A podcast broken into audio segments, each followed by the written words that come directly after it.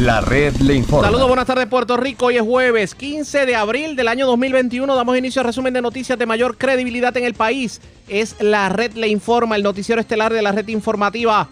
Soy José Raúl Arriaga. A esta hora de la tarde pasamos revistas sobre lo más importante acontecido y como siempre a través de las emisoras que forman parte de la red que son Cumbre, Éxitos 1530, X61, Radio Grito y Red 93.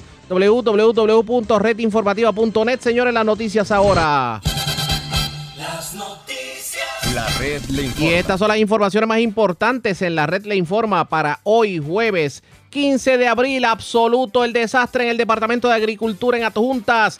Colonias de comején en la zona del almacén, excremento de ratas en las oficinas ventanas rotas desde el paso de María, extinguidores que no han sido inspeccionados desde hace tres años, entre otros hallazgos, pusieron al representante Rivera Segarra a exigirle enérgicamente al secretario de Agricultura que tome cartas en el asunto. Mientras esto ocurre, se confirma que reos de mínima seguridad serán utilizados para recoger cosechas. Para fin de año se espera que haya un cementerio provisional en Lares. Alcalde Fabián Arroyo se reunió hoy con la secretaria de la gobernación. Alcaldes piden cierre total o al menos el fin de semana para combatir la pandemia. Sobre el particular, el alcalde de Coamo dice que no va a esperar a que el gobernador imponga un lockdown y pide al pueblo que se autoimponga uno, al menos por este fin de semana. En cuanto al gobierno central, confirma la secretaria de la gobernación que el primer ejecutivo pudiera hablar sobre el particular en cualquier momento. Desmienten al gobierno. Resulta que los empleados de energía eléctrica que pasen a trabajar a Luma no podrán aportar al sistema de retiro. ¿Qué clase de botín? Policía Municipal de San Juan ocupa 2 millones de dólares en efectivo en vehículo intervenido. Parcialmente desmantelado fue recuperado en Palmarejo de Corozal el food truck que se robaron desconocidos de Atillo. Asesinan hombre anoche en Jardines de Caparra en Bayamón y arrestan joven de 20 años en medio de intervención por sustancias controladas en Duey de Yauco. Esta es la red informativa de Puerto Rico. Bueno, señores, damos inicio a la edición de hoy jueves del noticiero estelar de la red informativa de inmediato a las noticias. Colonias de comején en la zona de almacén, excremento de ratas en las oficinas, ventanas rotas desde el paso de María, extinguidores cuya inspección más reciente fue en el 2019, entre otros hallazgos. Y sin embargo, y también mencionemos computadoras con cablería expuesta. Esa es la realidad prevaleciente en la oficina regional del Departamento de Agricultura en Adjuntas. Así lo denunció en la mañana de hoy el representante Jorge Alfredo Rivera Segarra, quien es presidente de la Comisión de Agricultura. De hecho, Rivera Segarra hizo una visita sorpresa a las instalaciones del Departamento de Agricultura en la carretera 135 del barrio Yagüecas de Adjuntas y descubrió una serie de irregularidades que le paran los pelos a cualquiera. Lo tengo en línea telefónica, vamos a hablar con él sobre el particular. Saludos, buenas tardes, bienvenido a la red informativa. Buenas tardes y buenas tardes, amigos, y a todos los que nos puedan escuchar en esta tarde. Gracias por compartir con nosotros. Bueno, representante, este desastre en la oficina de agricultura allá en, Yagüe, en Yagüecas, en Adjuntas, cuénteme. Sí, este, como parte de mi trabajo, desde que pudimos llegar en enero, junto con mi, con mi equipo de trabajo de la comisión, nos hemos dedicado a hacer visitas sorpresas esta es la segunda visita sorpresa que realizo en, la, en, la, en las instituciones gubernamentales del Departamento de Agricultura, ya que presido la Comisión de Agricultura y visité la, la de mi pueblo natal, Asuntas Puerto Rico, y pudimos encontrar un verdadero desastre. Cuénteme, ah, vamos a describirle a la gente el desastre para que lo entiendan. Desde colonias de comején, almacén, excremento de ratas, extinguidores vencidos en 2019, sin teléfono ni línea telefónica de, de, noviembre, sin internet, sin tinta para la fotocopiadora, sin termómetro para coger la temperatura, sin conserjes en medio de una pandemia. Eso fue lo que pudimos encontrar lamentablemente en el Departamento de yo, Agricultura. Yo como que me perdí en algo porque en la pasada administración aquí se hizo mucho alarde de que se estaba tratando de hacer más por la gente de la montaña en cuanto a agricultura se refiere, pero con unas facilidades como esa. Lamentablemente, y, era es un mensaje totalmente contradictorio, inclusive podemos decir que nos mentían al encontrar nosotros estas facilidades.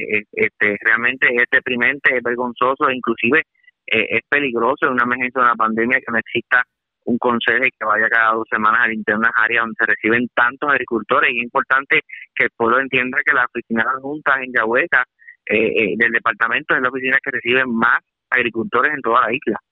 Y, y ahora en plena, en pleno que comenzó por seguros agrícolas a, los agricultores a asegurar sus fincas, se visita más esas oficinas y, esto es lo esto es lo que estamos enfrentando y, te digo más este es el reflejo de, este es el reflejo verdadero de todas las oficinas del departamento de agricultura lamentablemente. o sea que usted no descarta que otras oficinas estén en las mismas condiciones. No no no no descartamos y vamos camino a eso vamos a, visitarlas también y vamos a, a, llamado al, señor gobernador a que, a que atienda este asunto a que miremos la agricultura este compañero como como una institución constitucional. Nosotros no estamos bregando con con un departamento creado por una ley. No, eh, eh, es, constitucional. Aquí el Departamento de Agricultura tiene que funcionar en todos los aspectos de manera correcta. ¿Cuántos empleados laboran en esa oficina? Allí había aproximadamente entre 7 a 8 empleados. Obviamente esto es una violación a la ley porque estas condiciones no son para un para una persona estar laborando. Esto, pues, esto se presta a querella. Sí, inclusive no, los empleados cuando yo llegué allí este, sintieron un alivio porque eh, la desesperación es mucha e inclusive estaban reparando el edificio, haciendo unas mejoras, entre comillas, y los empleados, las mejoras se, realizan mientras los empleados están ahí trabajando. ¿Usted se comunicó con el secretario de Agricultura y le comunicó lo que encontró en esta visita sorpresa? Este, directamente no nos hemos comunicado, pero sí nuestra comisión ha hecho este, este, la, los acercamientos pertinentes y, y, lo hemos hecho con, con toda la mayor responsabilidad. Esto no es politiquería, eh, eh, es tratar de, de, de, garantizarle ese trabajo digno y áreas de trabajo que realmente lo, lo, lo, lo tengamos como, como Dios manda, porque realmente estamos cansados de la mediocridad, estamos cansados de que los servicios que se brindan al pueblo no se le garantice en la mayor este, seriedad posible. Aparte de eso, ¿Qué otras quejas le dieron, si alguna, los empleados de esta facilidad?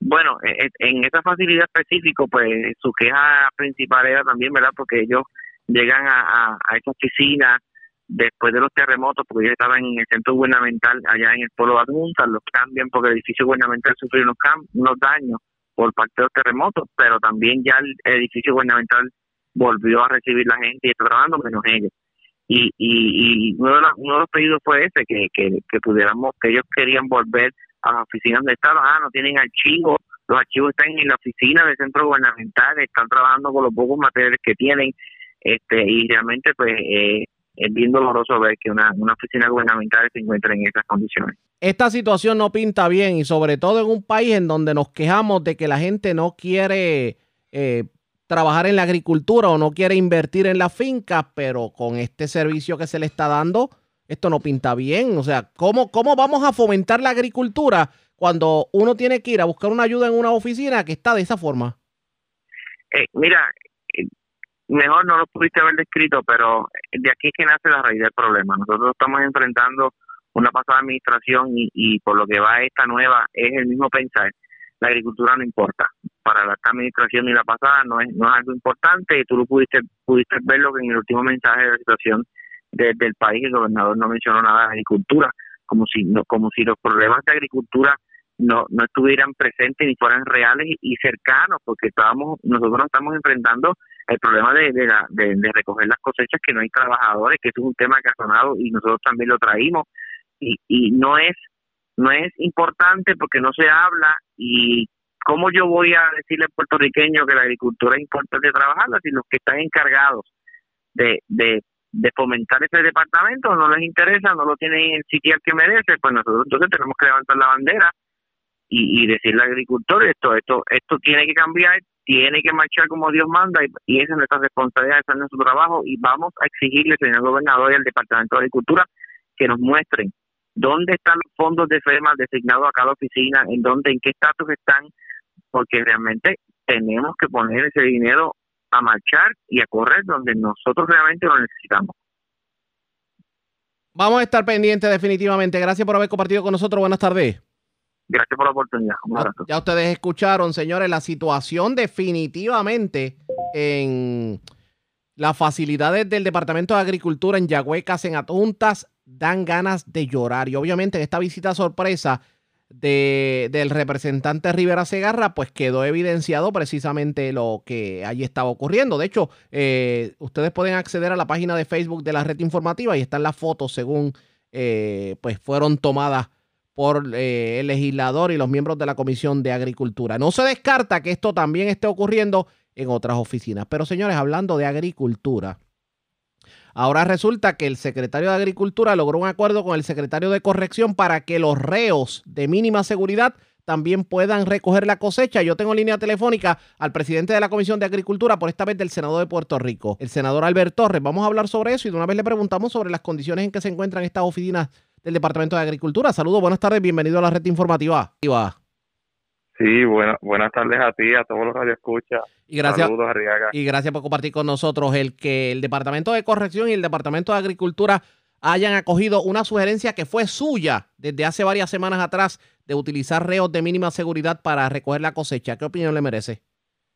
Prácticamente fue eh, un estudio que se hizo eh, donde pues estuvimos trabajando para que los reos ¿verdad? de mínima seguridad pudieran también tener la oportunidad de, ir a, recoger tomates y al igual que en otro tipo de, de, finca donde requeriría, es algo que realmente es un proyecto de avanzada, un proyecto que realmente va a, a, poder trabajar lo que es el balance y a la misma vez otros tipos ¿verdad? de reos que pues han cometido eh, eh, o, no han tenido la oportunidad de pagar las pensiones alimenticias.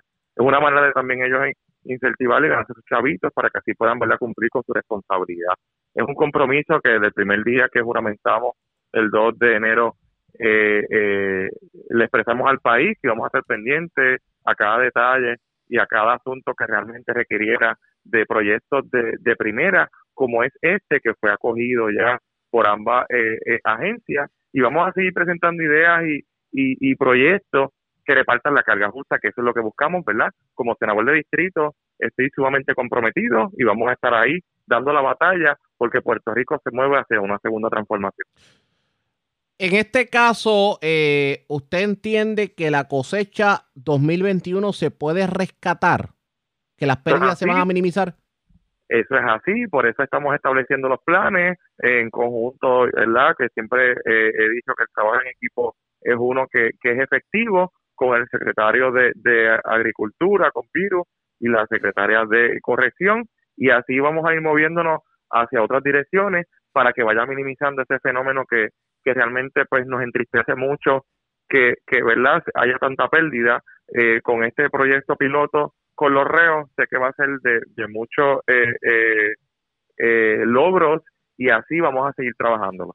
Yo quiero aprovechar que no tengo línea telefónica porque hace unos minutos hablamos con su homólogo en la Cámara de Representantes, el representante Rivera Segarra, que se metió de sorpresa a las oficinas del Departamento de Agricultura en Yagüecas, en Atuntas, y lo que encontró le para los pelos a cualquiera. Excremento de ratones, aquello está el garete. Bueno, para, para que usted entienda, la situación está a nivel de rata, ventanas rotas, comején, eh, no hay ningún tipo de material para el COVID.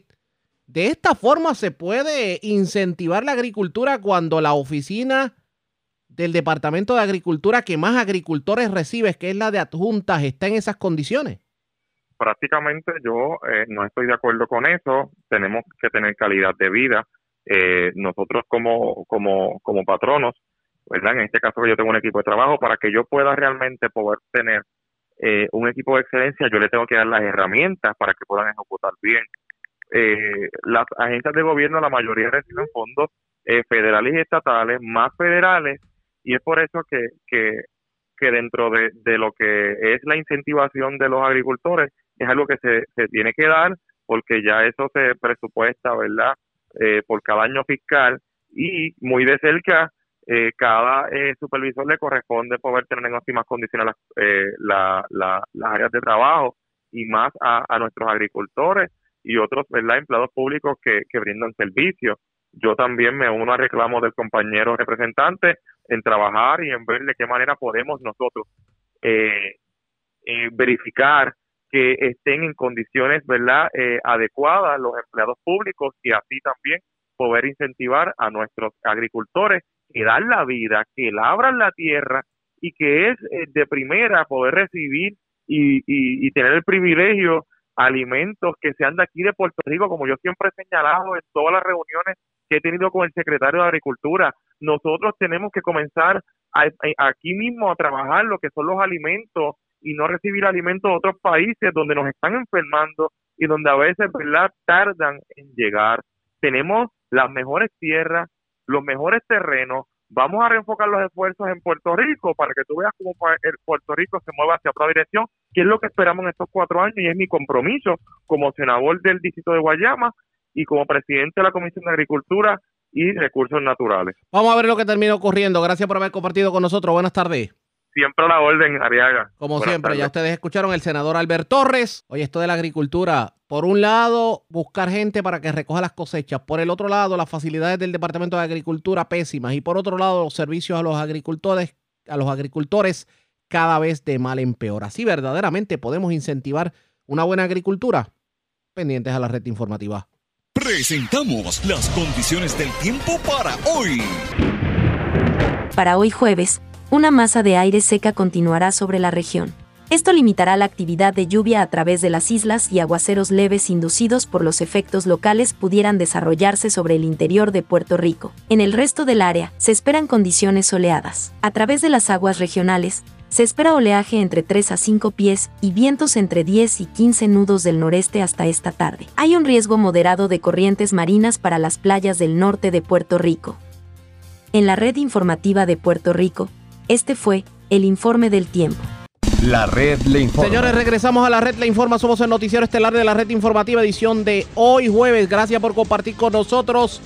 Hoy la secretaria de la gobernación, Noelia García Bardales, se reunió con el alcalde de Lares, Fabián Arroyo y el tema obligado, el cementerio. ¿Qué va a ocurrir con el cementerio? Pues por lo menos el alcalde en entrevista con este servidor confirmó que esperan que ya para final de año haya algún cementerio provisional. Y mientras, pues, obviamente se hace todo el trabajo para tratar de lograr construir un nuevo cementerio.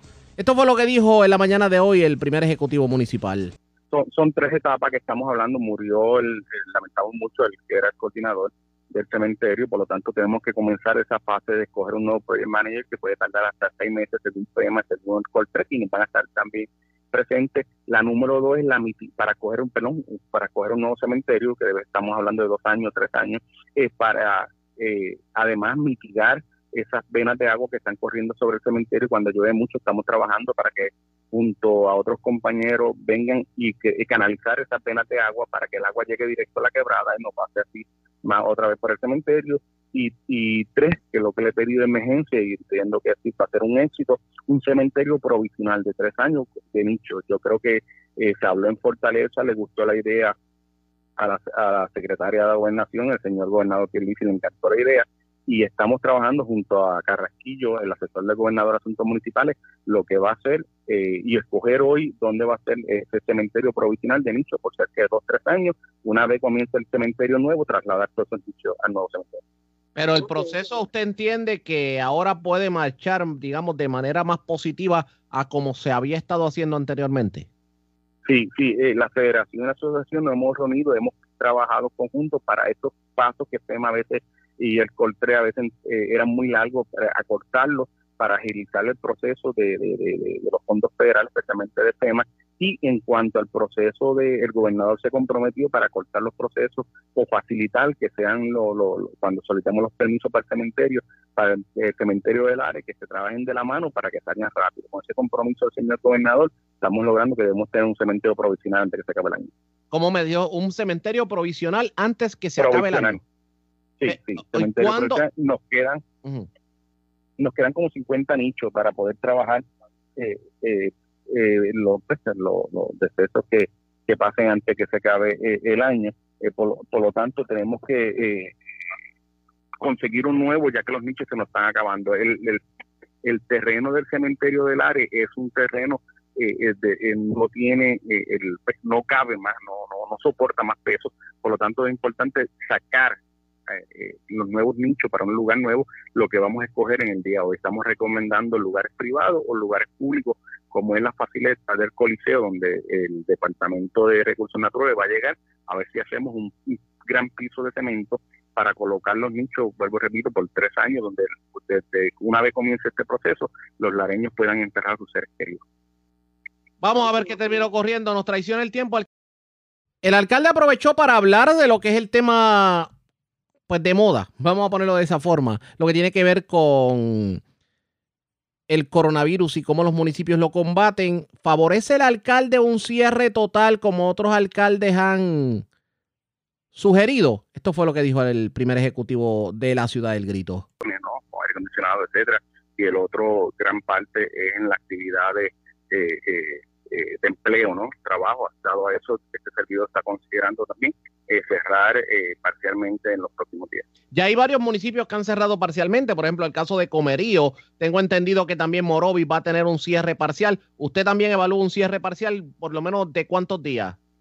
Mira, ¿Y qué horarios? Eh, sí, he analizado varios de los compañeros, el alcalde de Vega Alta, de Vega Baja, hizo una expresión ayer muy buena, igual con otros compañeros, y, y el fin de semana yo creo que es el pico, ¿no? El más fuerte que nos preocupa dado que la gente a veces se va al famoso chinchorreo y ahí que a veces el compartir con la cervecita y, se nos va de control. Eh, no es lo mismo, a veces hemos visto a la gente cuando se comienza a dar el traguito, a veces pierde el control de, la conciencia pues ¿no? y la mascarilla y ahí que se afecta. O sea, usted usted no, no limitaría, digamos, los comercios, usted limitaría tal vez los que expenden bebidas alcohólicas o sería como tal un lockdown o algún cierre sábado y domingo tal y como se hacía bajo la administración de Wanda Vázquez. E, eso así, eso así, como expresó José, vamos a probar yo creo fines de semana, viernes, sábado y domingo, eh, para ver cómo funciona, hacemos una y comparamos y vemos cómo podemos mejorar. Es pero, que no podemos hacer. Bueno, pero con eso, ah, con, eso, alcalde, entierran la economía de un pueblo. Tres, los tres días más importantes de actividad económica. Wow. Sí, no están, sí, sí, eh, el, el, tenemos que comparar con la ola igual de gigante que la primera, un poquito más gigante. Esto puede llevar que un colapso en los hospitales. Yo no quiero llegar a Brasil, no quiero llegar a, situaciones de otros países donde eh, no hay camilla ni ventilador para para todo para las personas. El, el cierre, el cierre que usted quisiese de verdad implementar, este, explíquemelo bien, ¿es para el área del municipio, esa parte del cierre total o algo? Mira, somos municipios, estamos pegados uno al otro y, y yo no puedo expresarme tan solo por Lares, eso debe ser algo macro con, con el gobernador, con el gobernador Pierluisi. Eh, por cierto, hoy va a estar la secretaria de la Gobernación y su equipo aquí en Lares en, breve una hora pegando con el cementerio y quizás toquemos el tema para beneficio, ¿no? yo entiendo que debe ser eh, general. ¿Por qué debe ser general? Mira el caso de Vieques, que como una isla está un poquito, eh, pues está un poquito más aislada y ha demostrado que ha funcionado y es de los de lo único que no está en, amarillo ni rojo. Yo creo que debe ser Puerto Rico. Si yo cierro, la gente eh, se me va a ir para Pepino, o si yo no cierro y Pepino cierra y, y pueblos alrededor van a llegar al área. Por eso es tan importante cómo lo hacemos en general. No, no se trata de, claro, del área. Que todos se pongan en conjunto y decidan todos los alcaldes a ver qué se puede hacer en cada municipio. O que no sea un cierre a lo loco, como dicen.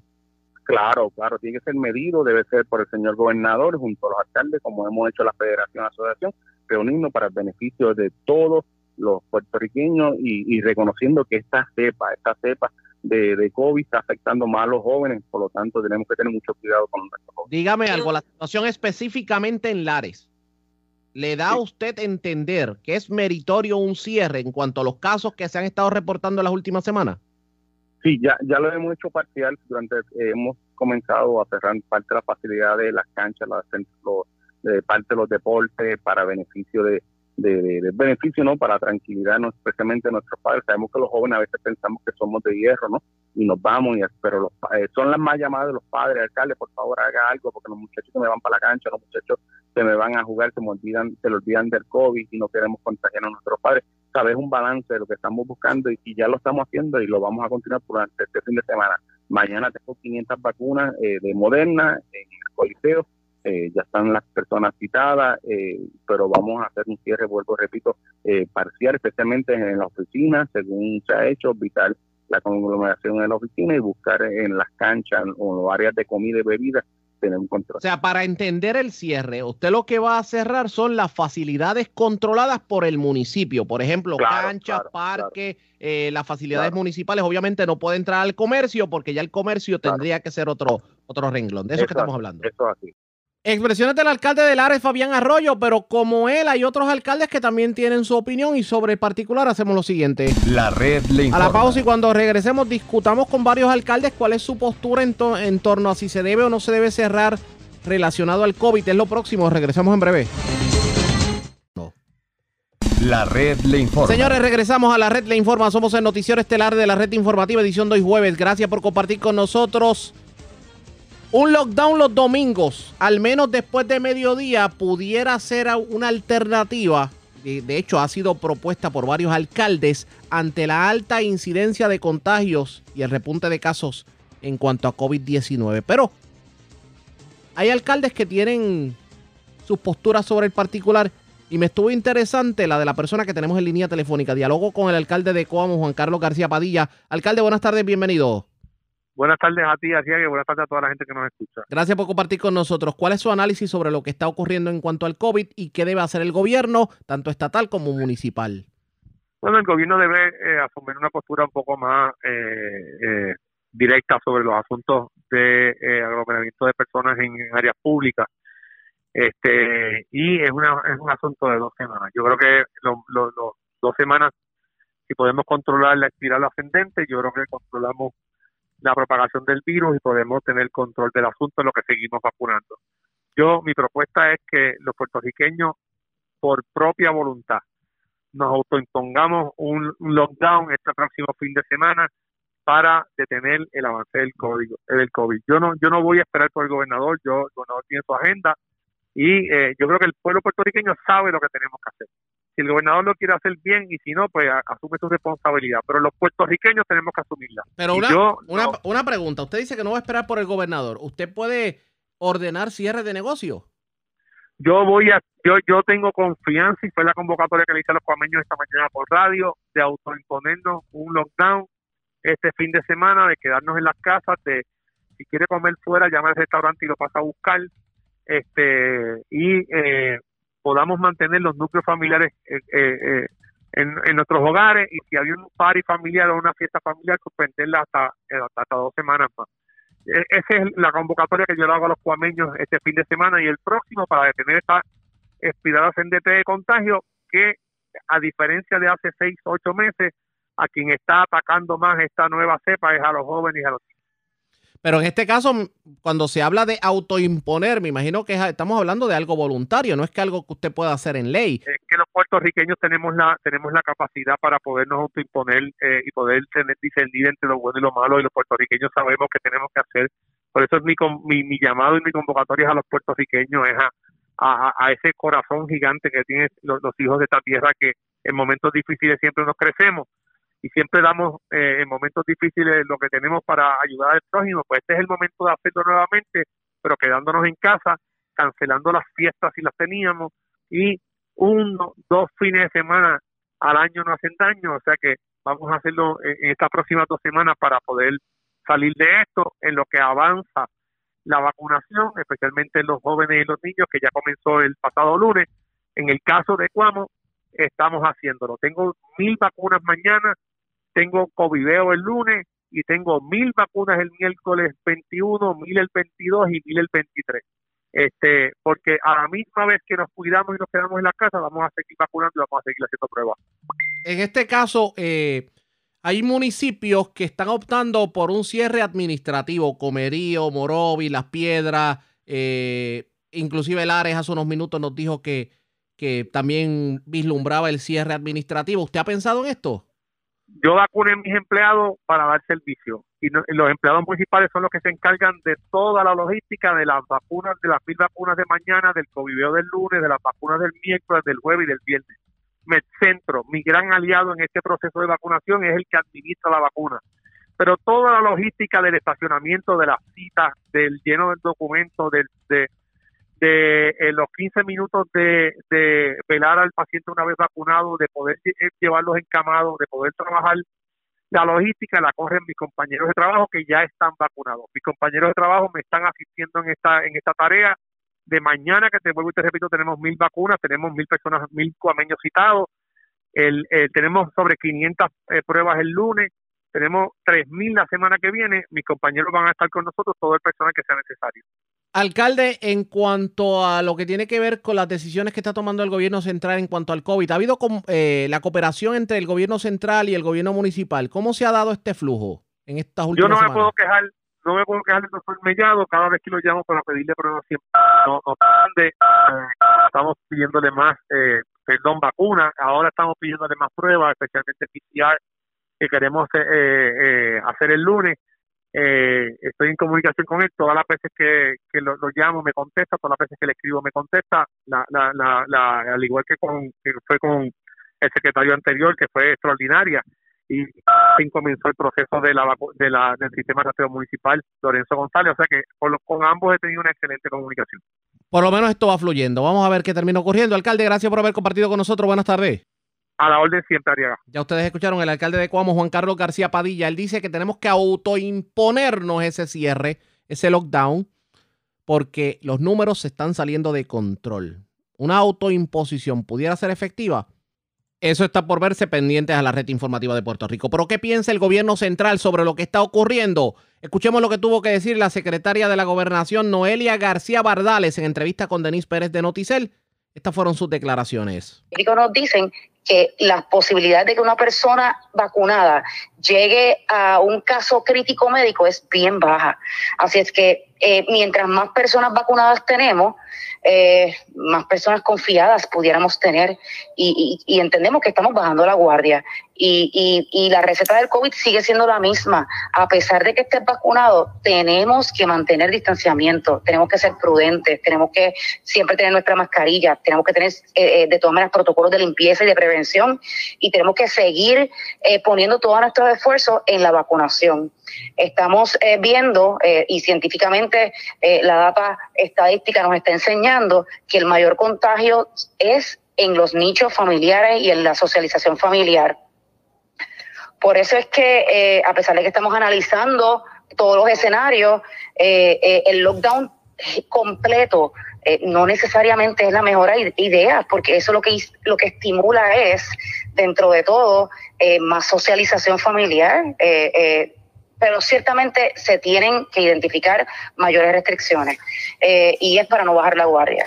Así es que estamos analizando, el gobernador está ponderando recomendaciones de todos los sectores. La coalición científica ha entregado unas recomendaciones eh, eh, basadas ¿verdad? En, en, su pericia eh, y, las el gobernador las está analizando.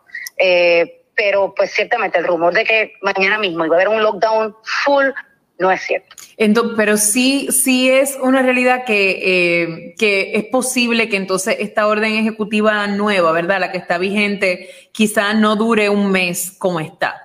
Eh, no, ciertamente el, gobernador está analizando restricciones mayores eh, y él se debe estar pronunciando prontamente. sí, hay un alza en contagio, hay un alza, estamos dentro de, dentro de los números este no de alarma en términos de, de casos críticos y de, y de ventiladores.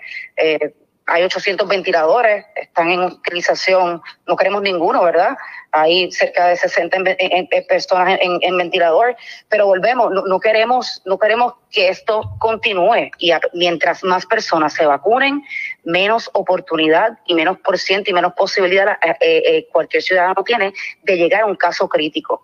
Así es que tenemos que movernos, tenemos que seguir siendo más, más, más inteligentes que el COVID y en la medida en que tengamos más información, ajustaremos nuestras, nuestras estrategias de operación y de vida a, a, a, sí mismo para ser más inteligentes, ¿no? Este, así que sí, ciertamente se están considerando mayores restricciones. ¿Y para cuándo usted cree que van a, va a haber un anuncio con respecto a eso? la presión es grande, eh, secretaria.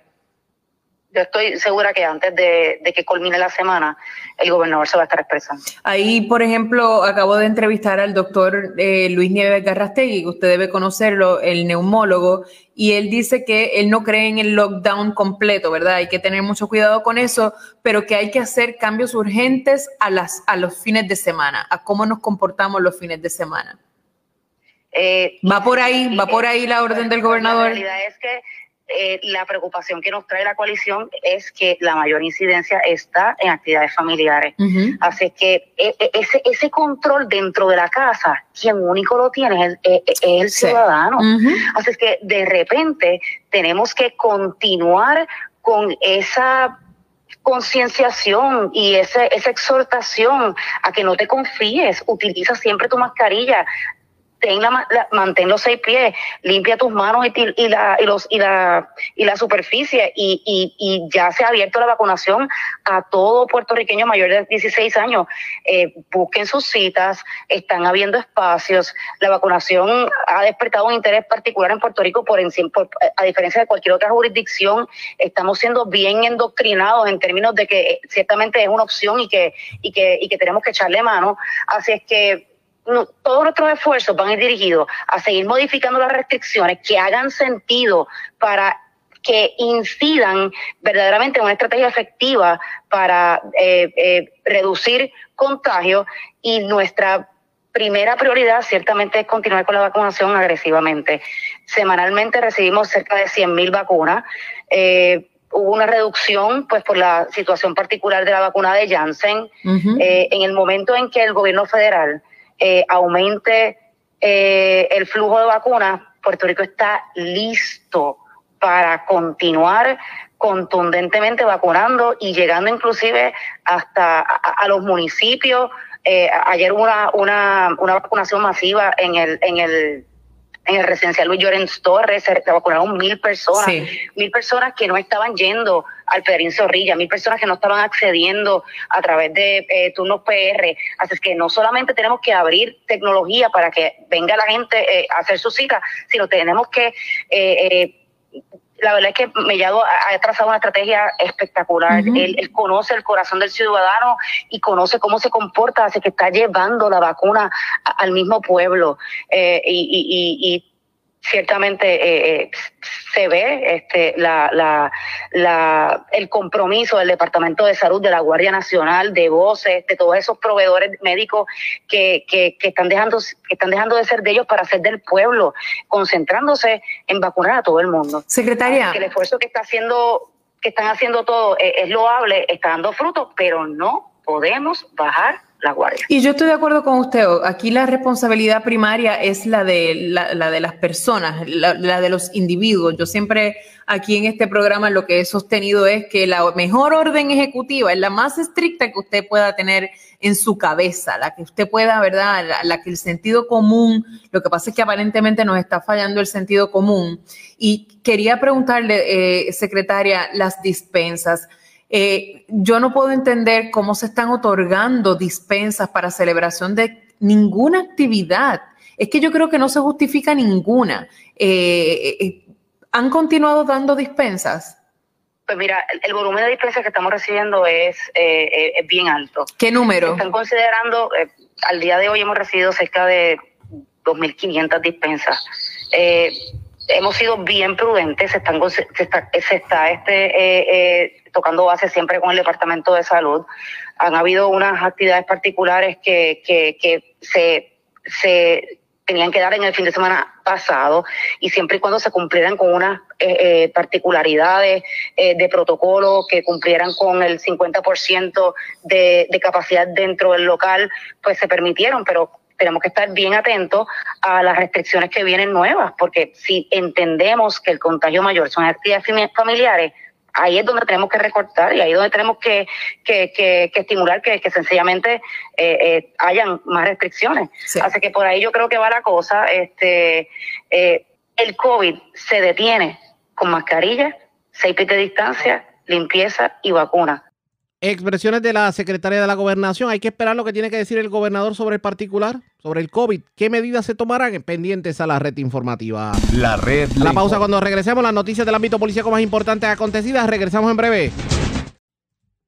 La red le informa. Señores, regresamos a la red le informa, el noticiero estelar de la red informativa, edición de hoy jueves. Gracias por compartir con nosotros. Vamos a noticias del ámbito policíaco. Señores, las autoridades, en este caso la Policía Municipal de San Juan, ocupó en medio de una intervención vehicular 2 millones de dólares en efectivo, así como usted lo oye.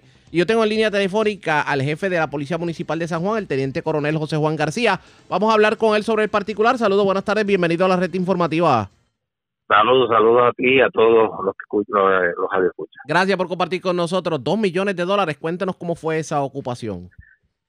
Pues mira, es una intervención eh, por ley de tránsito, ¿verdad? Por infracción de ley de tránsito. Uno de los compañeros nuestros de la unidad canina de la Policía Municipal de San Juan eh, ve este vehículo, ¿verdad? Que es conducido por una persona, la persona mientras lo está conduciendo, eh, comete una violación de tránsito, él decide detenerlo, la persona no se detiene, eh, hay una corta persecución hasta el área Torrey, este impacta una estructura y allí abandona el vehículo, él trata de dar alcance, pero no pudo hacerlo, pero cuando regresa entonces al vehículo, se encuentra eh, que hay un bulto, el can de él, uno de los canes nuestros, marca el área y o el vehículo quedó abandonado, se, pues, se verifica, eh, y había una gran cantidad de dinero que cuando se contabilizó estaba alrededor de los 2 millones de dólares. ¿Se arrestó la persona que iba conduciendo el vehículo? No, no, no se pudo detener, pero estaba la investigación. ¿Y dio alguna explicación sobre el de dónde procede ese dinero? ¿A quién le pertenecía? Pues mira, no, como no se pudo detener la persona, pues ese dinero eh, fue contabilizado. Eh, obviamente nadie anda con dos millones de dólares, alguien con sensatez en este país eh, anda con dos millones de dólares en la vía pública, este dinero, por la experiencia que uno tiene, ¿verdad? En los casos anteriores, yo tuve negocios muchos años, eh, y son casos bien parecidos que uno ha tenido anteriormente, y se desprende que esto es un dinero del movimiento del bajo mundo, ¿verdad? Ya bien sea un pago por alguna situación, bien sea para sacarlo de Puerto Rico, eh, ese dinero sacarlo hacia afuera de Puerto Rico, o alguna transacción que se iba a llevar a cabo de, en, gran, una gran, grandes proporciones, porque dos millones de dólares es un dinero, una, suma fuerte, ¿verdad? Eh, y la, la verdad, el ángulo es que se desprende el narcotráfico. Sí, precisamente todo tiende a indicar que ese dinero procede del narcotráfico o de alguna acción ilegal, porque si no estuviera claro, un banco. Claro, eso es así, y ningún banco te va a retirar dos millones de dólares.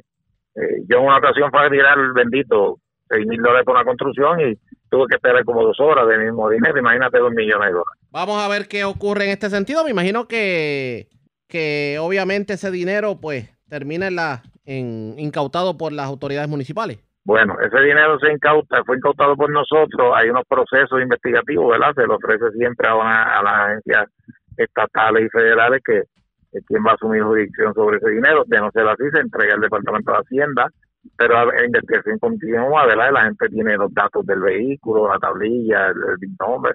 Él seguirá buscando, ¿verdad? Que más allá de si podemos identificar la persona eh, o el dueño registral de ese vehículo, eso es una investigación que continúa. Nosotros nos mantenemos activos en el área de San Juan, la Policía Municipal de San Juan, ¿verdad? Tiene varios planes eh, en el área de San Juan que han sido muy efectivos el señor alcalde, Miguel Romero, se reúne con nosotros, con este servidor eh, prácticamente semanal y casi a diario nos comunicamos. Está muy atento a la figura de San Juan y hasta ahora estamos en, la dirección correcta. Vamos a ver que termino corriendo. Gracias por haber compartido con nosotros. Buenas tardes. Gracias, gracias a ustedes. El teniente coronel José Juan García, jefe de la Policía Municipal de San Juan, ocuparon dos millones de dólares en efectivo en un vehículo. La persona que iba conduciendo el vehículo no pudo ser arrestada. Al momento se desconoce de dónde procede el dinero. Bueno, nos quedamos en la zona metropolitana, zona norte de Puerto Rico, porque recordarán aquel vagón, el food truck que fue, que se, se lo robaron a su dueño de allá de un, eh, de un lugar de venta de comida en, en Atillo. Pues apareció en Corozal, claro, sin, sin, los, utensilios de cocina, pero apareció el vagón fue recuperado por las autoridades. Además, una persona fue asesinada en un hecho ocurrido en Jardines de Caparra, en Bayamón. Wanda Santana, oficial de prensa de la policía en Bayamón, con detalles. Saludos, buenas tardes. Buenas tardes para usted y para todos. ¿Qué información tenemos? En horas de la noche de ayer, agentes adscritos al Plan Integral de Seguridad Ciudadana del área de Bayamón llevaron a cabo el arresto de un hombre identificado como Luis Robles Soto, de 40 años, residente en Bayamón, por violación a la ley de armas. Este arresto se llevó a cabo en Jardines de Caparra, en Bayamón. Al Luis Robles se le ocupó un rifle de asalto, una pistola y un vehículo Toyota Corolla color blanco del año con la tablilla JKP 147. Además, la División de Vehículos Hurtados de Bayamón, que forma parte del Plan Integral de Seguridad Ciudadana, recuperó en el barrio Palmarejo, sector La Gallera, en Corozal, el camión de comida que había sido reportado como hurtado en el pueblo de Atillo. Este se encontraba parcialmente desmantelado. Por otra parte, una muerte violenta fue reportada a las 9.52 de la noche, ocurrido en la avenida Colectoral Central en Jardines de Caparra, en Bayamón. De acuerdo a la información, una llamada al sistema 911 alertó a las autoridades. Al llegar la policía al lugar, el control cuerpo sin vida en la orilla de la carretera con múltiples heridas de bala de un hombre el cual no fue identificado, descrito como de 33 a 35 años, tez blanca, estatura aproximada de 5 pies y 10 pulgadas, un peso aproximado de 200 libras, con cabello negro y ojos marrones, el cual vestía un mahón color largo azul, zapatos deportivos color crema. El agente Félix Avilés, escrito al precinto Bayamón Norte, en unión al agente Rodríguez de la División de Homicidio y la fiscal Bárbara Pérez, se hicieron cargo de la investigación. Buenas tardes. Y buenas tardes para usted también. Gracias, era Wanda Santana, oficial de prensa de la policía en Bayamón. Nos quedamos en la zona metropolitana porque, señores, cinco turistas que protagonizaron un incidente en un restaurante de la capital fueron arrestadas por la policía. Aparentemente se querían ir sin pagar y terminaron rompiendo medio mundo en el establecimiento. Kenia Ojeda, oficial de prensa de la policía en el cuartel general con detalles. Saludos, buenas tardes. Buenas tardes. Policías municipales de San Juan intervinieron con varias turistas del estado de Maryland por una aparente agresión ocurrida la noche de ayer en un restaurante ubicado en la calle Cuevillas, en Miramar, Santurce. De la investigación se desprende que las mujeres se encontraban en el lugar antes mencionado cuando de repente su comportamiento se tornó agresivo, registrándose una pelea entre ellas dentro del establecimiento. En medio de la trifulca, un empleado del restaurante identificado como Omar del Valle fue agredido en el área del rostro por lo que recibió asistencia médica por parte de paramédicos de French Ambulance, siendo su condición estable. Al llegar las autoridades al lugar de los hechos, una de las empleadas identificó a las agresoras y fueron puestas bajo arresto. Las mismas fueron llevadas a diferentes cuarteles de la área policíaca de San Juan y este caso está consultado durante el día de hoy para la posible erradicación de cargos. Gracias por la información. Buenas tardes. Buenas tardes. Gracias, era Kenny Ojeda, oficial de prensa de la policía en el cuartel general de la zona metropolitana. Vamos al sur de Puerto Rico porque un joven de 29 años fue arrestado. Se le ocupó drogas en medio de una intervención. Esto ocurrió en el barrio Duey de Yauco. Además, se erradicaron cargos criminales contra quienes de alguna manera le fue ocupada droga en medio de una intervención en la barriada Bélgica de Ponce. Luz Morel, oficial de prensa de la policía en el sur con detalles. Saludos, buenas tardes. Sí, muy buenas tardes a todos. En horas de la tarde de ayer fue reportado el arresto de un joven de 20 años, esto en el barrio Duey.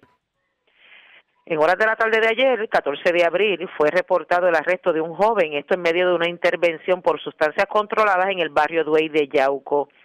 Según la información recibida a la oficina de prensa, estos hechos fueron efectuados en medio de una vigilancia realizada eh, por agentes adscritos a la División de Drogas Yauco quienes intervinieron con un joven identificado como Anderson Caraballo Feliciano de 20 años y quien es residente del mencionado barrio. Al momento de dicha intervención a este le fue ocupado 11 bolsitas conteniendo en su interior marihuana y 50 dólares en efectivo. Esta vigilancia y arresto fue realizado por los agentes Juan Ortiz y Reinaldo Quiñones, bajo la supervisión del sargento José Rodríguez de la División de Drogas Chauco. El caso fue consultado con el fiscal Idelfonso Torres del Tribunal de Ponce, quien instruyó a presentar denuncia y que el arrestado quedara bajo la custodia de la policía para ser llevado en horas del día de hoy para la erradicación de cargos correspondientes. También tenemos la erradicación de cargos contra un individuo que fue arrestado bajo en medio de una el diligenciamiento de una orden de allanamiento, debo decir, eh, efectuado el día 13 de abril en, el, en la barriada Bélgica de Ponce. Eh, según se nos informó a, Joseph Lee Cintrón Dávila, de 21 años, se le erradicaron tres cargos por el artículo 411A de la Ley de Sustancias. El arresto fue consultado ante la fiscal María del Carmen Trípadi, la cual instruyó presentar las denuncias El caso contra José Cintrón fue presentado ante la juez Mayra Epeña, quien luego de evaluar las pruebas presentadas, esta determinó causa para arresto e impuso una fianza total de 15 mil, la cual fue prestada bajo la supervisión electrónica Grillete. La vista preliminar fue pautada para el 28 de abril en el Tribunal de Ponce. Esta erradicación contra Cintrón Dávila fue por hechos ocurridos en, la, eh, en el medio de, del allanamiento efectuado a la residencia 5905 de la calle Elba Pereles en la barriada Bélgica. Esta orden fue expedida por el juez Ángel Candelario Cáliz, quien al momento de quienes al momento de efectuar dicho allanamiento en el lugar fueron ocupados 899 bolsitas de cocaína, 212 de marihuana, 99 dex de heroína y tres libretas de apuntes. Además, se ocuparon 2.290 en efectivo.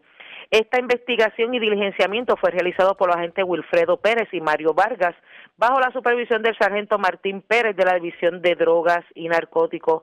Cabe destacar que este trabajo es parte de los resultados del Plan Integral del área de Ponce, quienes a su vez eh, colaboraron en este allanamiento eh, a los agentes de drogas en unión a la unidad canina y personal de plan integral. Eso es lo que tenemos hasta el momento. Gracias por la información. Buenas tardes. Muy buenas tardes a todos. La red le informa. Vamos a una pausa. Identificamos nuestra cadena de emisoras en todo Puerto Rico. Regresamos con más en esta edición de hoy jueves del noticiero estelar de la red informativa.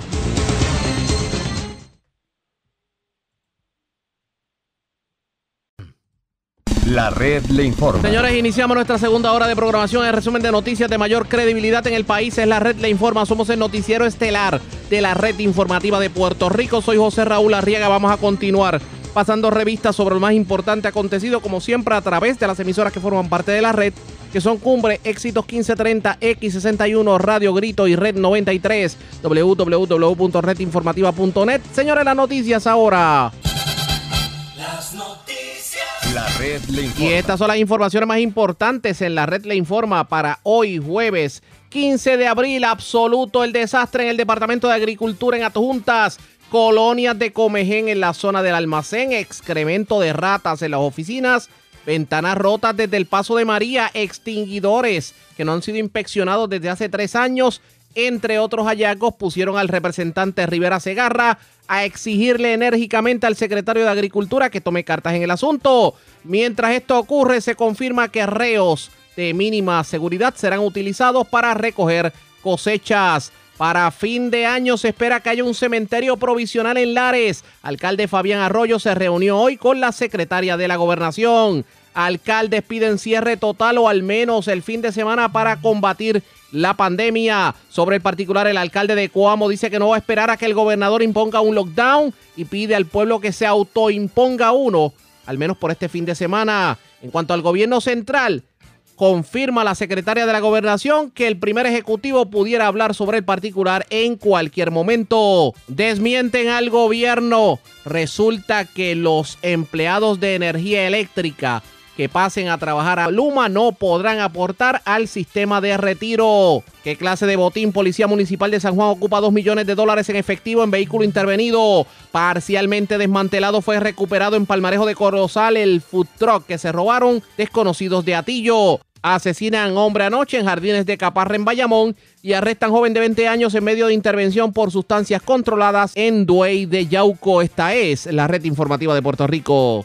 Bueno, señores, damos inicio a la segunda hora de programación en noticiero estelar de la red informativa. De inmediato a las noticias, el presidente de la comisión que investiga todo lo que tiene que ver con el contrato de Luma Energy, Luis Raúl Torres, tuvo una conferencia de prensa en el día de hoy y denunció lo que él entiende son posibles violaciones de ley al código de ética por parte de nada más y nada menos que el presidente de la Junta de Gobierno de la Autoridad de Energía Eléctrica, con acciones que tuvo precisamente relacionadas al contrato de Luma aparentemente va a ser los referidos correspondientes.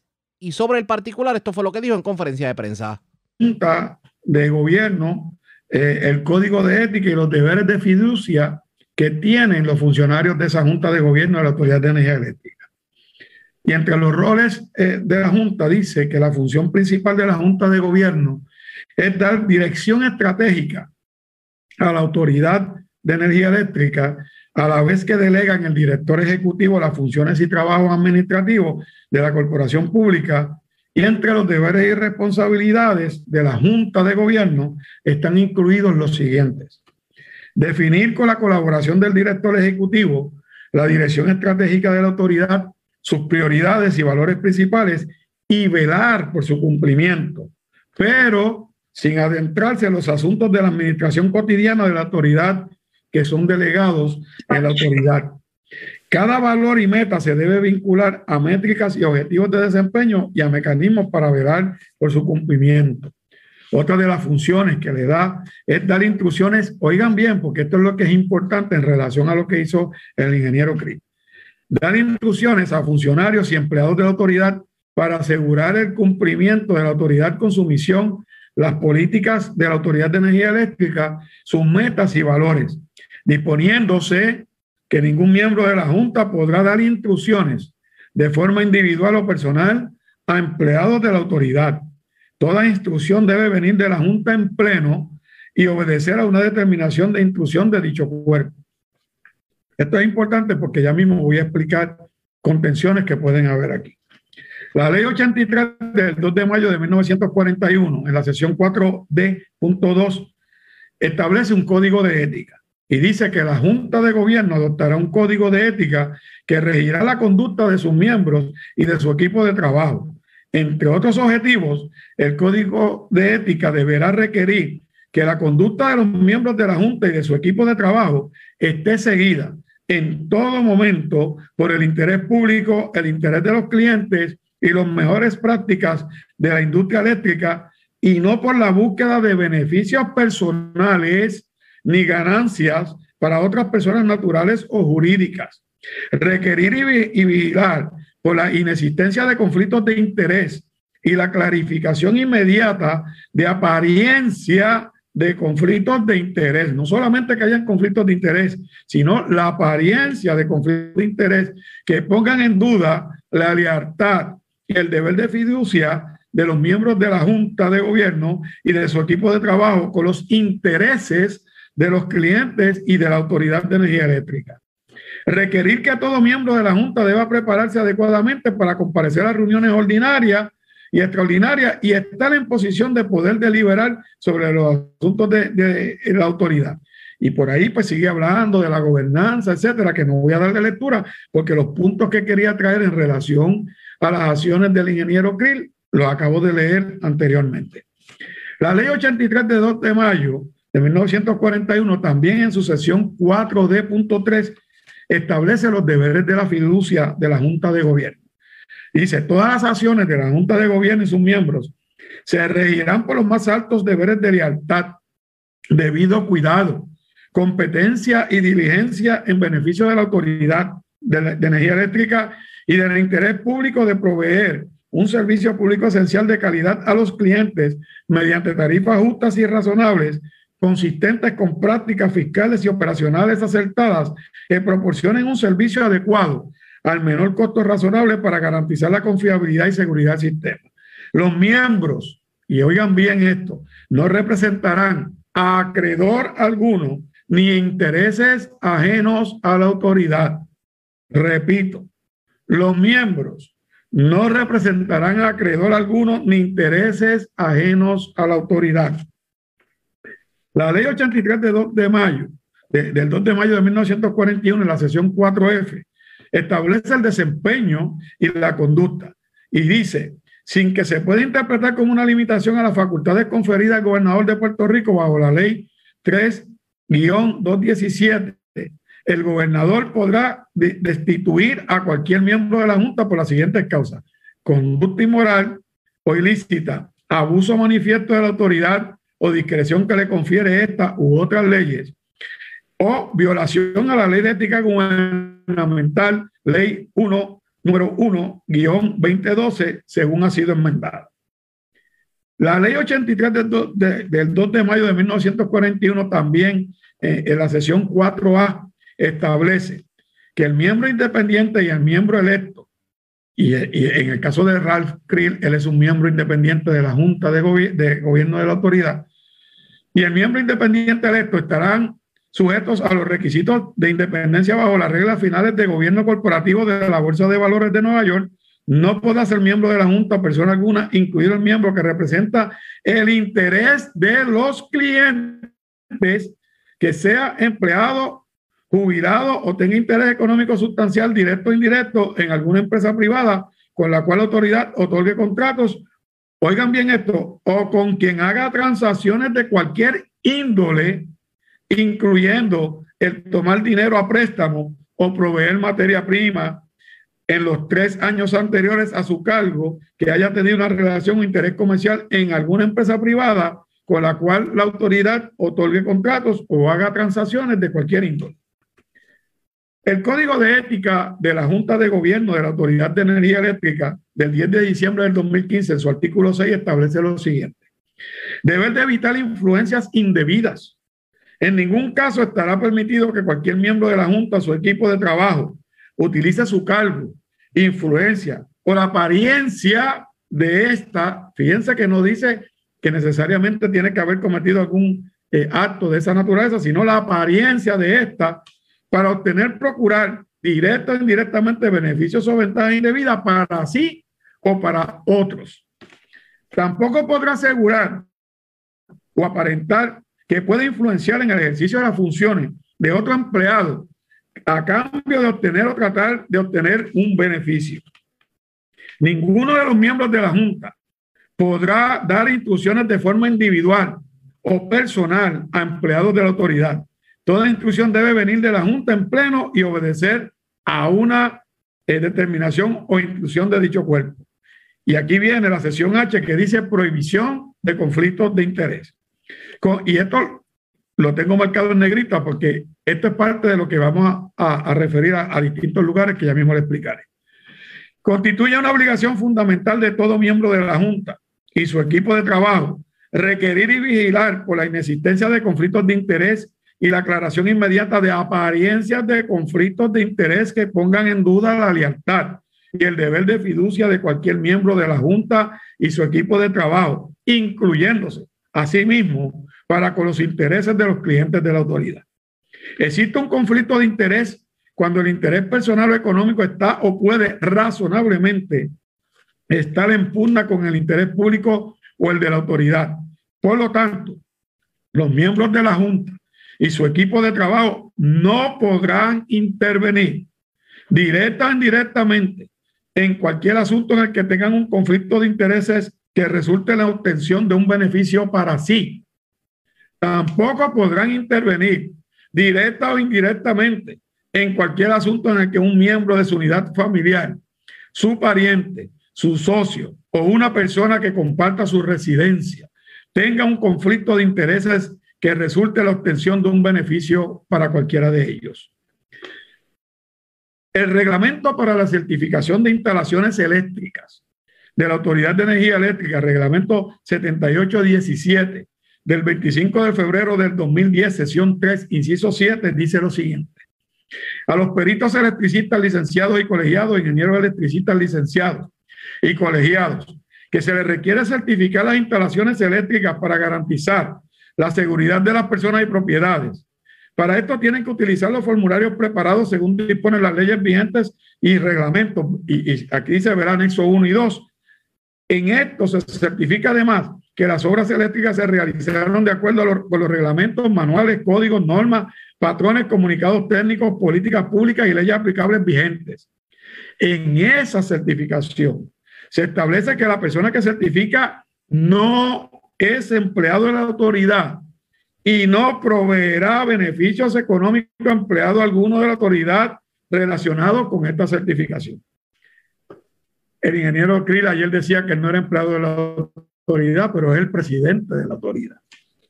Ley 2, 2018, Código Anticorrupción para el Nuevo Puerto Rico, artículo 3.1. Conflicto en su sesión B dice, en su, inciso B dice, conflicto de intereses. Situación en la que el interés personal o económico está, su, está o puede razonablemente estar en pugna con el interés público. En su inciso H dice, funcionario, persona investida, y aquí oigan bien, porque él dice que no, no es empleado de la autoridad, pero es un funcionario, funcionario, persona investida parte de la soberanía del Estado, por lo que interviene en la formulación e implantación de política pública y ocupa un cargo o está empleada en el gobierno de Puerto Rico. El inciso Q dice, servidor público comprende a los funcionarios y a los empleados públicos. La ley 1 2012 artículo en su artículo 1.2 dice, conflicto en su en su inciso N, conflicto de intereses, aquella situación en la que el personal o económico está o puede razonablemente estar en pugna con el interés público. El inciso GG dice servidor público, persona en el gobierno que interviene en la formulación e implantación de la política pública o no, aunque desempeñe su encomienda permanentemente o temporalmente con o sin remuneración. También incluye al contratista independiente cuyo contrato equivale a un puesto o cargo. Para que ustedes entiendan, lo que dice el funcionario es que el presidente de la Junta de Gobierno de la Autoridad de Energía Eléctrica fue pitcher y catcher en todo esto y se supone que él no podía intervenir en todo lo que tiene que ver con las negociaciones de Luma y certificaciones que se tenían que dar, tomando en cuenta que era el presidente de la Junta de Gobierno de la Autoridad de Energía Eléctrica. Pero ya que estamos hablando de energía eléctrica, tenemos que hablar del retiro porque trascendió que empleado que se vaya a trabajar a Luma no podrá aportar al sistema de retiro. Hablamos de eso en los próximos minutos, pero antes hacemos lo siguiente. Presentamos las condiciones del tiempo para hoy. Para hoy jueves, una masa de aire seca continuará sobre la región. Esto limitará la actividad de lluvia a través de las islas y aguaceros leves inducidos por los efectos locales pudieran desarrollarse sobre el interior de Puerto Rico. En el resto del área, se esperan condiciones soleadas. A través de las aguas regionales, se espera oleaje entre 3 a 5 pies y vientos entre 10 y 15 nudos del noreste hasta esta tarde. Hay un riesgo moderado de corrientes marinas para las playas del norte de Puerto Rico. En la red informativa de Puerto Rico, este fue el informe del tiempo. La red le informa. Señores, regresamos a la red le informa, el noticiero estelar de la red informativa. Gracias por compartir con nosotros. Vamos a continuar el tema de energía eléctrica y Luma, porque escuche esto, a diferencia de lo que el gobierno alegó, los empleados que pasen a Luma Energy no podrán aportar al sistema de retiro. Eso detalló la Alianza de Empleados Activos y Jubilados de la Autoridad de Energía Eléctrica. Y esto porque, según documento enviado ayer por la Junta de Síndicos del Sistema de Retiro, el sistema de retiro no podrá permitir que empleados privados de Luma hagan aportaciones por disposiciones federales, lo que va en contra de lo que dijo el gobernador Pierluisi de que empleados de la autoridad que se muevan a Luma van a poder continuar haciendo aportaciones al retiro. Ángel Figueroa Jaramillo, presidente de la UTIER, habló sobre el particular y esto fue lo que dijo sobre precisamente esta confirmación por parte de la Junta de Retiro del Gobierno. Saludos a todos los compañeros y compañeras de la UTIER y la familia energética. Como siempre me he identificado en este proceso con mucha responsabilidad, reconozco profundamente todo el proceso emocional de incertidumbre, de presión psicológica que el, que que el patrono y el proceso está llevando. sin embargo, es importante nosotros decirle toda la información correcta, como siempre nos ha distinguido. Ustedes nos conocen, ustedes nos pueden ver en la calle y cuestionarnos. Hoy los que hablan y orientan, entre comillas, no tienen una responsabilidad como familia energética. Sabemos muy bien que el tema del sistema de retiro se está discutiendo ampliamente. Los compañeros síndicos tomaron una, determinación responsable, sostenida en el derecho. y invito a que lean detenidamente el documento desbarataron, desenmascararon toda la información, la desinformación sobre que usted se podía ir a Luma y seguir participando del sistema de retiro actual, lo cual es totalmente contrario al derecho y destruiría el sistema de retiro actual, en el sentido que la ley ERISA, una ley federal, establece que si un sistema de retiro privado, que este sería el caso, o una aportación de un patrono privado, que sería el caso de Luma, llegara a invertir dinero en un sistema de retiro público, el mismo se convierte inmediatamente en un sistema de retiro privado y aplica la reglamentación de ERISA y desmantelaría toda la reglamentación, toda la Junta de Síndicos, para entonces aplicar la reglamentación federal. Inclusive perdería la, protección de promesa que garantiza o, mandata a que el gobierno dé las aportaciones necesarias para garantizar las pensiones presente y futura de ese sistema de pensiones. Ese es el alto riesgo que tiene esta situación. Por lo tanto, la Junta de Síndicos responsablemente determinó no permitir esa, esa, esa movida de, aportar. Segundo, también como parte de la campaña de miedo y desinformación, están diciendo que si usted se va para el gobierno, el gobierno no está obligado a aportar al sistema de retiro. Eso es totalmente falso y contrario a la ley 120. Lo que sí establece es que si usted decide retirar el dinero del sistema de retiro de la autoridad, invertirlo en el 401k del gobierno, el gobierno no hará ninguna aportación a ese 401k. Pero la determinación usted lo decide, yo creo que sería un poco ilógico que uno tome una determinación de esa índole de retirar el dinero del sistema de retiro nuestro cuando ya está garantizado y, en ese sentido ellos sí tienen la obligación, el gobierno, de aportar al sistema de retiro nuestro. Eh, lo segundo es la situación del plan médico. Hemos ya adelantado que va a haber una controversia sobre eso, por eso es importante mantener la, representación sindical y no hacer ningún proceso de voluntariedad en ORTH. Quiero detenerme aquí. La única diferencia de la voluntariedad o no voluntariedad es meramente llenar un documento. No hay ninguna garantía, es totalmente falso que los primeros que lleguen van a coger mejores puestos. Todo va a estar a la discreción de la Oficina de Recursos Humanos del gobierno, todo.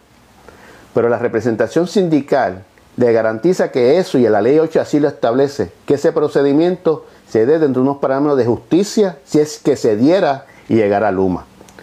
Todo esto, si analizamos fríamente, es para tratar de que nosotros tomemos decisiones apresuradas y nos vayamos para Luma. ¿Cuál es la desesperación del gobierno que nosotros vayamos a Luma?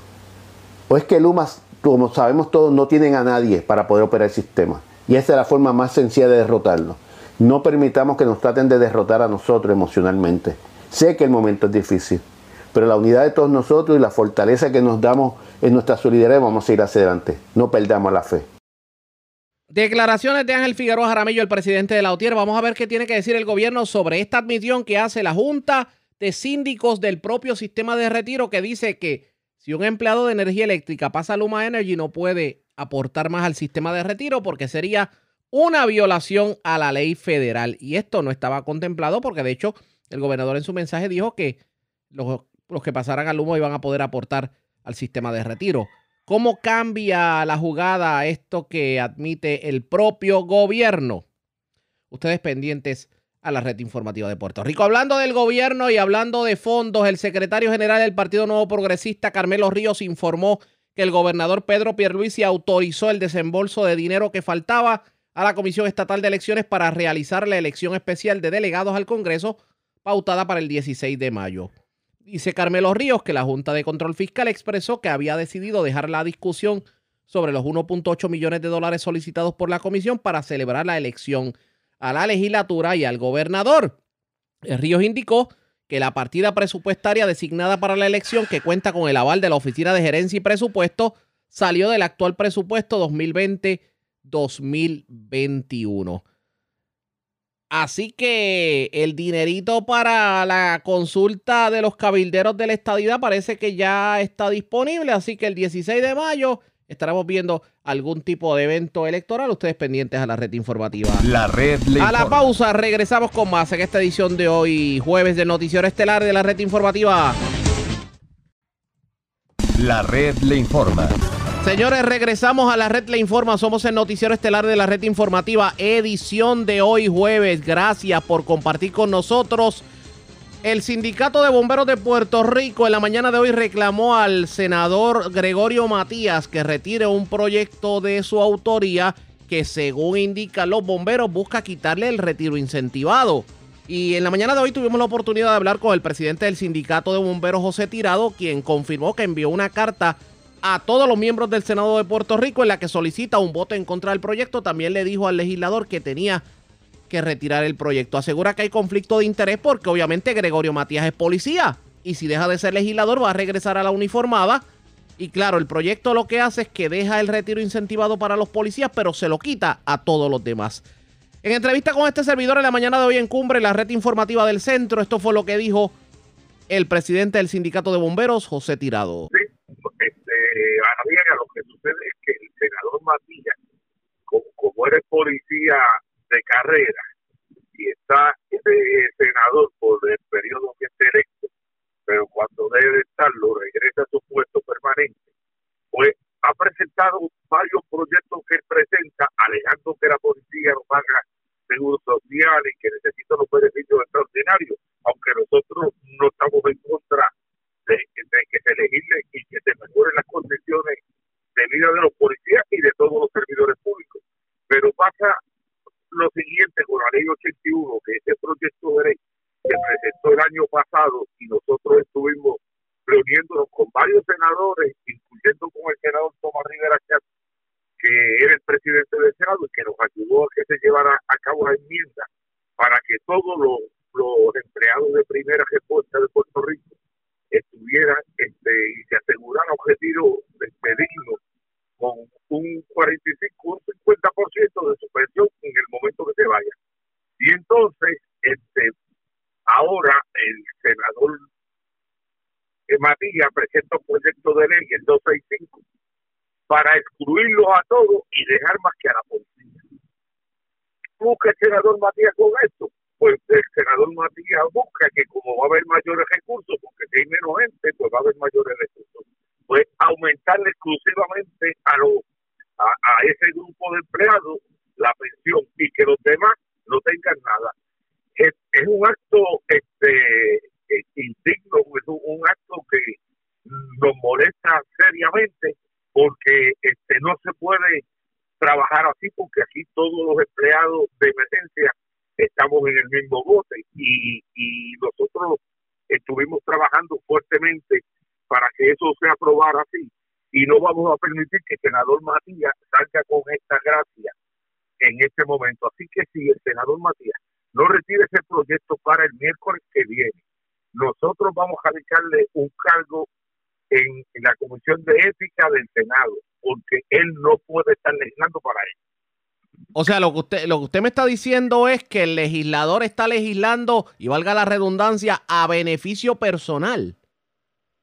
Correcto, y no es la primera vez que lo hace, pero en este, en esta ocasión se le ve la costura porque el proyecto de ley es exclusivamente excluyo a todos los demás componentes y dejo más que este grupo. ¿Por qué dejo este grupo? Porque este es mi grupo y yo estoy ahí. Pero ¿y cuál es la justificación que da el legislador para excluir a los bomberos y a los técnicos de emergencias médicas? Nada que, todo el mundo sabe en Puerto Rico que, que los policías este, necesitan este sistema. Nosotros sabemos que los policías lo necesitan, pero los bomberos lo necesitan, los empleados de, corrección lo necesitan, los empleados de emergencia médica lo necesitan, porque son es la misma respuesta. Interesante definitivamente la situación. Y, y en este caso ustedes, ustedes van a reclamar éticamente hablando el que él simplemente no legisle esto. No, que retire el proyecto de ley, que lo retire, porque nosotros sabemos que este anyway el proyecto no, va a pasar porque ningún senador ni ningún representante va a hacer una cosa como esa me imagino yo Oiga, ¿y cuál es el ambiente de ese proyecto en la legislatura? ¿Qué dicen los compañeros legisladores? Bueno, yo, yo le envié una carta a todos ellos en, antier, este, pidiéndole un voto en contra y diciéndole por qué y yo y yo me había reunido ya con los ayudantes de el presidente del Senado, Dalmao, y ellos me habían asegurado que ese proyecto no va para ningún lado, pero de todas formas, este queremos llamar a la conciencia de todos ellos y, y, y, hacerle ver lo que este lo que es capaz de legislar el senador Matías.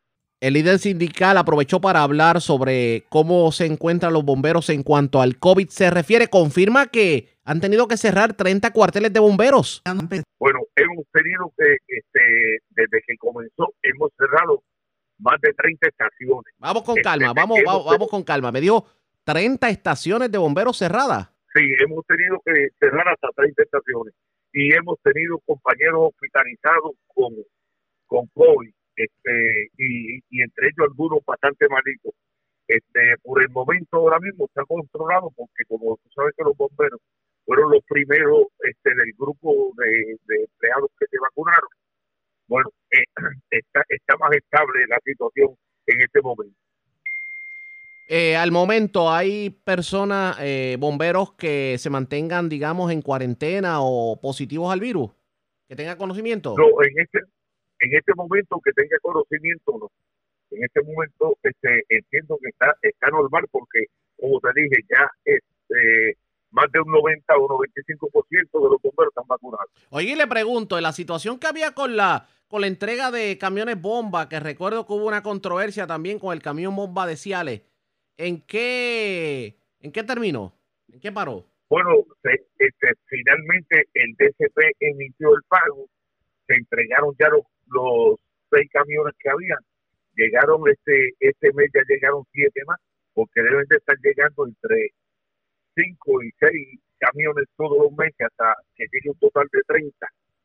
Y, y, y en este momento este, ya llegaron seis más, este, están en el, en el muelle y estamos esperando por la entrega.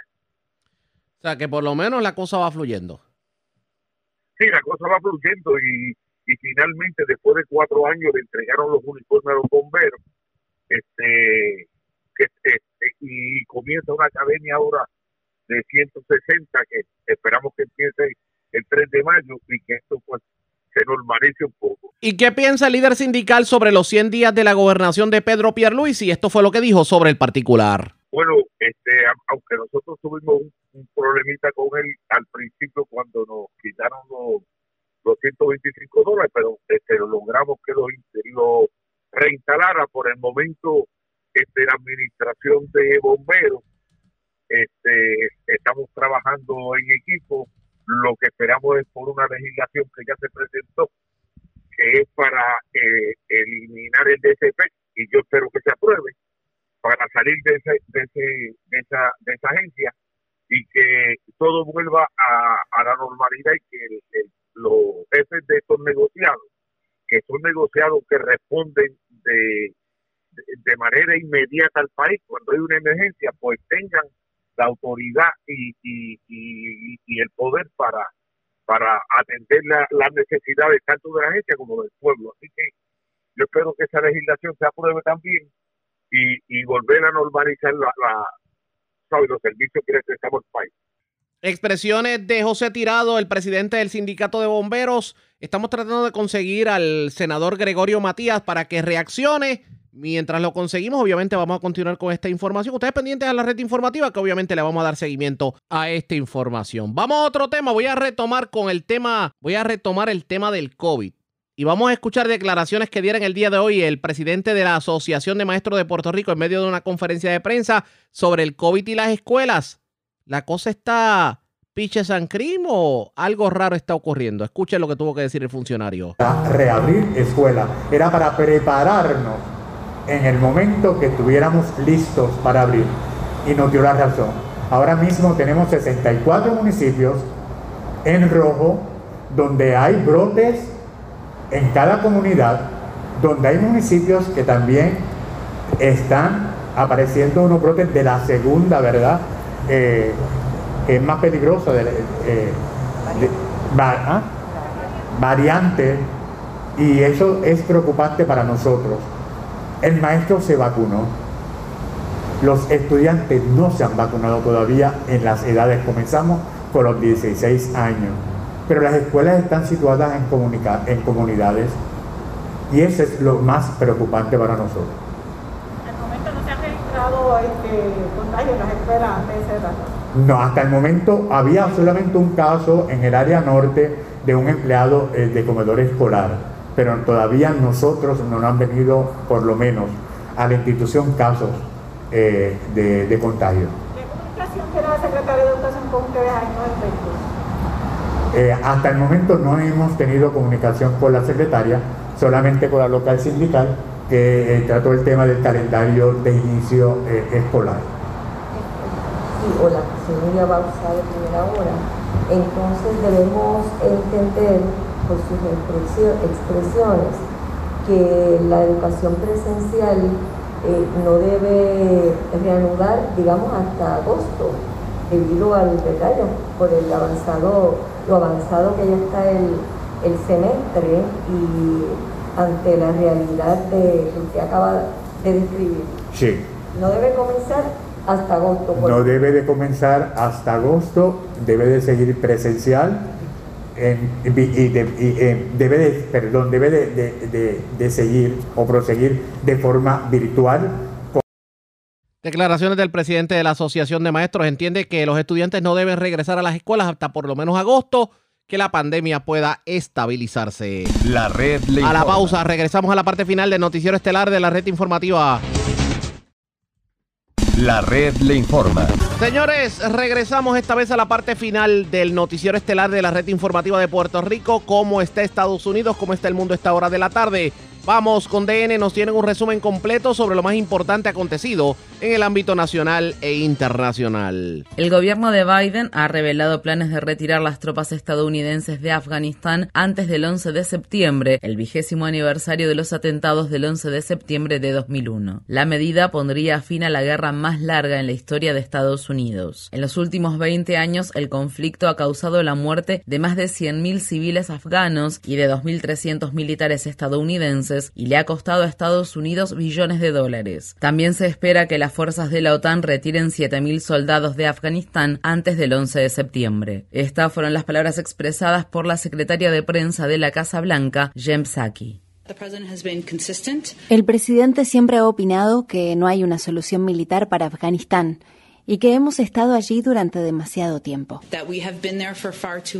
El anuncio de la Casa Blanca se produce poco más de una semana antes del inicio programado de una nueva ronda de negociaciones de paz en la ciudad de Estambul entre los talibanes y el gobierno afgano, que cuenta con el apoyo de Estados Unidos. Sin embargo, el martes los talibanes anunciaron que boicotearían estas negociaciones debido a que Biden no está cumpliendo con el acuerdo hecho por el presidente Trump de retirar a todas las tropas estadounidenses de Afganistán antes del 1 de mayo.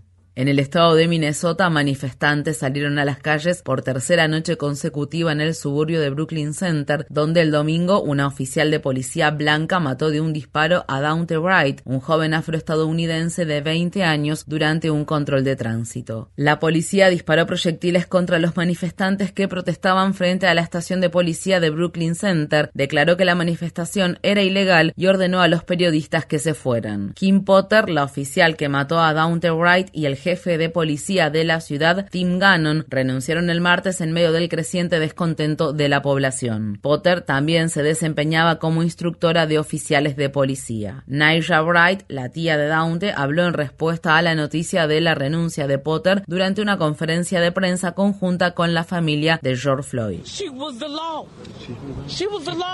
Ella era la ley. Ella era la ley, ¿verdad? Servir y proteger. Enciérrenla en la cárcel, como lo harían con cualquiera de nosotros. Naija Wright también reveló que la novia de George Floyd fue maestra de su sobrino. Philinois Floyd, el hermano de George Floyd, también habló en la conferencia de prensa.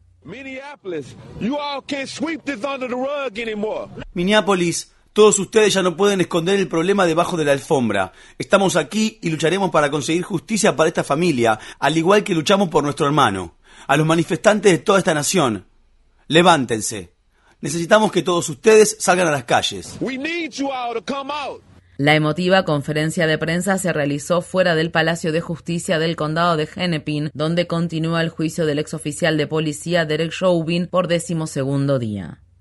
Al tiempo que continúa el juicio por asesinato contra Derek Chauvin, el martes la defensa llamó a sus primeros testigos al estrado, incluido Barry Broad, un ex oficial de policía y presunto experto en el uso de la fuerza, quien argumentó que Chauvin estaba actuando con una sensatez objetiva cuando se arrodilló sobre el cuello de George Floyd durante más de nueve minutos, lo que provocó su muerte. También se mostraron al jurado nuevas imágenes tomadas por las cámaras corporales de la policía donde se podía ver a Floyd sentado, esposado y dando su nombre y fecha de nacimiento al agente de la ciudad de Minneapolis, Peter Chang, uno de los primeros en llegar a la escena antes que Chauvin. Las negociaciones entre Estados Unidos, Irán y otras partes del histórico acuerdo nuclear de 2015 se reanudarán este miércoles en la ciudad de Viena, pocos días después del ataque a la instalación nuclear en la ciudad de Natanz, en Irán. Irán culpó a Israel del ataque ya que la nación se opone firmemente a la restauración del acuerdo internacional. Además, Irán anunció el martes que intensificará sus iniciativas de enriquecimiento de uranio como respuesta al ataque. El gobierno de Biden aprobó la venta de armas por un valor de más de 23 mil millones de dólares a los Emiratos Árabes Unidos después de revisar un acuerdo alcanzado durante el mandato de Trump. El acuerdo incluye la venta de aviones Lockheed Martin F-35 y drones armados. Agrupaciones pacifistas y legisladores progresistas han pedido a Estados Unidos que detenga todas las ventas de armas a los Emiratos Árabes Unidos por su participación en la guerra liderada por Arabia Saudí contra Yemen, que cuenta con el respaldo de Estados Unidos. Ucrania declaró que 40.000 soldados rusos se han congregado en su frontera oriental, lo que generó advertencias de que Rusia podría estar preparándose para una guerra. Otros 40.000 soldados se encuentran en el territorio de Crimea anexado por Rusia. Otras personas dicen que Rusia está enviando a sus soldados a la región como una demostración de poder y una táctica de intimidación hacia Ucrania y sus aliados. Estados Unidos y la OTAN se han comprometido a apoyar a Ucrania, aunque el país no sea miembro de la alianza. Los analistas también dicen que Rusia podría estar buscando distraer a su población de los problemas nacionales como el encarcelamiento de Alexei Navalny. Mientras tanto, el secretario de Defensa de Estados Unidos, Lloyd Austin, dijo el martes que el ejército estadounidense aumentará su presencia en Alemania, un retroceso de los planes que tenía el gobierno de Trump de retirar tropas del territorio. Austin dijo que la medida reafirma el apoyo de Estados Unidos a la OTAN y mejora su capacidad de aumentar sus fuerzas en cualquier momento para defender a sus aliados. El presidente Biden envió una delegación no oficial de exfuncionarios gubernamentales y un ex legislador a Taiwán dos días después de que ese país anunciara que China había enviado 25 aviones de combate a su zona de defensa aérea. China ha estado aumentando los ejercicios militares alrededor de Taiwán y advirtió a Estados Unidos que no intervenga en el territorio sobre el cual China reclama su soberanía. En Burkina Faso, las autoridades han acusado al expresidente Blaise Compaore por el asesinato de Thomas Sankara, quien murió durante un golpe de Estado en su contra en 1987. Sankara fue un venerado líder marxista anticolonialista que promulgó programas sociales populares y fue apodado el Che Guevara africano. Compaore sucedió a Sankara, quien alguna vez había sido su amigo, y finalmente fue derrocado décadas después en un levantamiento popular en 2014. Compaore será juzgado in absentia. El periódico The Guardian informa que Facebook sabía que el presidente hondureño de derecha, Juan Orlando Hernández, estaba usando miles de cuentas falsas en la red social para hacer que su campaña política pareciera más popular. Facebook permitió que Hernández hiciera esto durante casi un año después de que alertaran a la empresa sobre esta actividad. Según se informa, Facebook se enteró de lo que estaba sucediendo en 2018, ya que decenas de miles de cuentas falsas estaban interactuando con publicaciones de la página de Hernández. Sin embargo, no fue sino hasta hasta el año siguiente que la empresa tomó medidas al respecto, a pesar de que Hernández había violado la política corporativa. Hernández, un aliado clave de Estados Unidos, ha sido acusado durante mucho tiempo de difundir información errónea en línea para desacreditar a sus críticos y socavar los movimientos sociales. La distribución europea de la vacuna contra la COVID-19 fabricada por Johnson Johnson se ha retrasado después de que los organismos reguladores de Estados Unidos tomaran medidas para suspender su administración de manera temporal mientras se investigan informes de casos extremadamente raros de trombos sanguíneos. Sudáfrica también suspendió la administración de la vacuna de Johnson Johnson. Seis mujeres de entre 18 y 48 años presentaron trombos sanguíneos después de recibir la dosis y una de ellas falleció. La cifra equivale a menos de una en un millón de las dosis de Johnson Johnson administradas en Estados Unidos y aún no se sabe si la trombosis está vinculada a la vacuna. Lo que sí se conoce es que el tratamiento estándar para la trombosis, la heparina, está contra indicado para este tipo concreto de trombosis. El presidente Biden aseguró a la población que la suspensión de la administración de la vacuna de Johnson Johnson no obstaculizaría los objetivos de vacunación de la Casa Blanca.